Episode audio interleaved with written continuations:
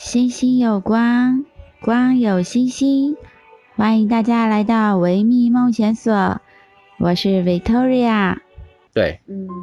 应该是说，所以疗愈一词跟我们现代人的生活是密不可分。是的。那呃，但是呢，应该是说是旧石器时代还是旧时代的人类吗？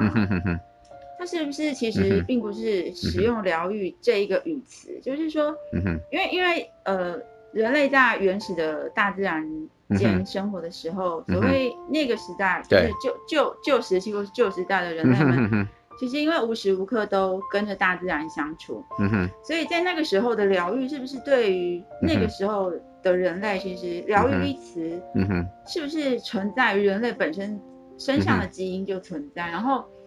或者是说与自然与宇宙的生存的共生能力，或者是一种本能。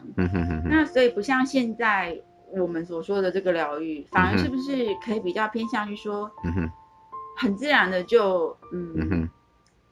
知道或者是说如何的与大自然共处，或者是甚至于有所谓的自愈，就是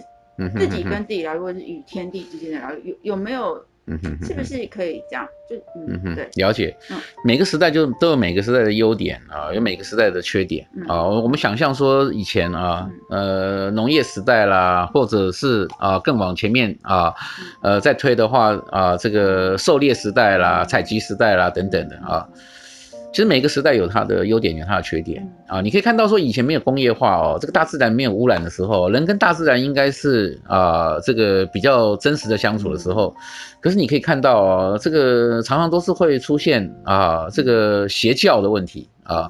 所以你你可以看到，人人为了抵抗大自然的时候，就会想到什么风神啊、水神啊等等的，然后就开始要献祭啊，因为大自然会产生大自然灾害啊，就把活人献祭啊什么之类的。所以你可以看到，常常我们啊看到原始部落应该跟大自然相处，那是非常美的啊，呃，这个一个图片，可是偏偏就会出现什么一个巫师啦，然后就很神秘的仪式啦，然后开始血祭啦啊什么之类的。所以每个时代都有它的优点跟缺点。啊，那现在好像文明呢，啊，有一段时间又是啊，就是把这些什么巫师啦，这些宗教东西都视为迷信啊，什么之类的。但是你看，现在科科技虽然进步，可是造成了很多污染啊，很多人都是得到精神病啊，很多人都不知道他自己的生命意义跟价值啊。所以每一个时代都有它的一个优点，每个时代都有它的一个缺点啊。所以各个时代其实都有身心灵的问题。啊，每一个时代都有的，那当然也就是说，我们怎么样子能够啊得到古人的智慧的精华？那我们现在跟着现在的时代的条件，又可以开发出更多的智慧啊，所以我们怎么样子啊，这个把这些优点都聚集在一起的话呢？当然就是要研究啊，那要研究的话，当然研究的内容、研究的范围，那都啊，那都可以说很庞大。啊，光一个什么潜意识啦、阿赖耶识啦，各个宗教的比较啊，那都是啊，要花很多很多的时间的啊。所以这个像这像这个智慧怎么开啊？就是说你开智慧，不断开智慧的人呢、啊，等到开上瘾的时候，会觉得说很有意思的啊。所以研究的时候，等于是说，哎，怎么样子能够截取古人这些智慧？啊，然后呢，可以为现代人所用，而现代人怎么样子可以看到了古人有一些部分啊，他的成果可以超超过现代人成果都有的啊，包括呃像古老的中医啊，嗯，哎，针对某些疾病呢，啊，那就比较有效，包括了你可以看到中国大陆用中医啊来来对付这个对付这个 COVID nineteen 啊，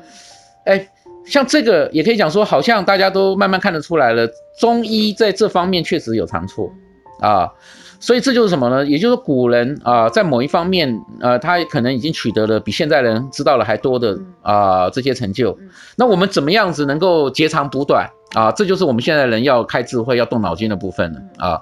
所以当然，这环境不断的变了啊。那我们在这个环境的变化里头呢，看到我们自己本身有很多弱点被啊这个凸显，也可以看到时代有时代的问题啊，每个时代都有它的问题啊。那怎么样子啊，在这样子一个状况之下，我们人呢就被刺激了。就像我刚刚讲，就是说一个人呢自己啊一个人保全家保，最看不到自己的缺点，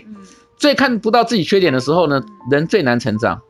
反过来讲，那环境铺路不断暴露人类的缺点的时候，其实也是人类。进步最快的时候，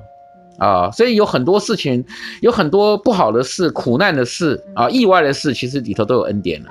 啊，所以也可以讲说，这个生命啊，这个生命本身就具有大智慧，生命本身啊，它具有疗愈的能力，所以人类遇到了很多问题。啊！但是人类也透过这些问题来成长，所以我们现在虽然碰到了什么问题，虽然我们羡慕古代的一个美好的古代是怎样怎样的，但是其实只要我们发挥智慧啊，我们我们现在就可以解决很多问题。我们现在的生活也可以什么呢？回到那种所谓的美好的古代的境界啊！所以人就是什么呢？人就是吃苦当做吃补啊，不断的开发自己的智慧，养成习惯之后就发现了，哎，不论碰到什么环境，都是最好的环境。